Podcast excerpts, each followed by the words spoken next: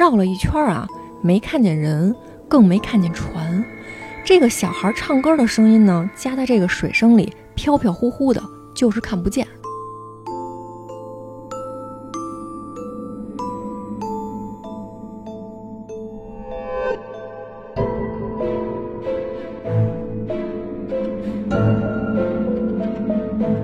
在这个非常暗的帐篷里啊，他就忽然有一种感觉，他莫名的觉得他女朋友好像没有呼吸。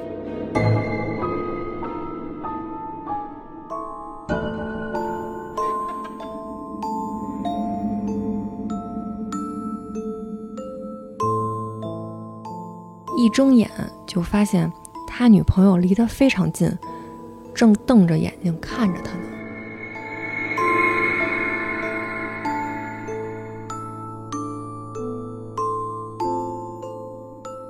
黑漆漆的森林里面，响起了一道小孩银铃般的笑声。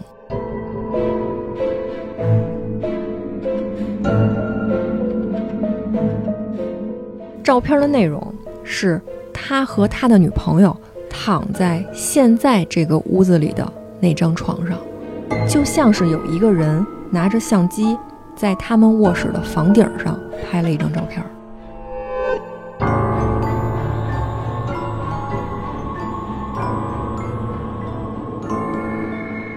你是真不知道这边有多冷，也没个人跟我说个话。这孩子呀，我都跟了他一个多月了，就想带他走。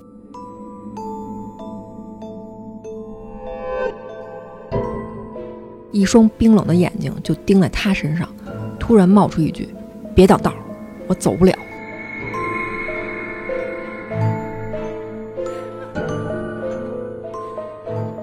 眼睁睁的看着这个大玲儿啊。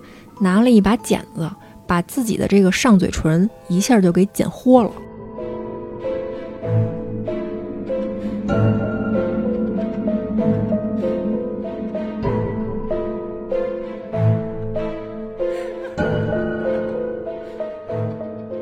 用一根缝棉袄的那种针穿上了线，把自己的嘴给缝起来了，上嘴唇和下嘴唇缝在了一块儿。全是密密麻麻的针脚，还在那儿一针一针的加密呢。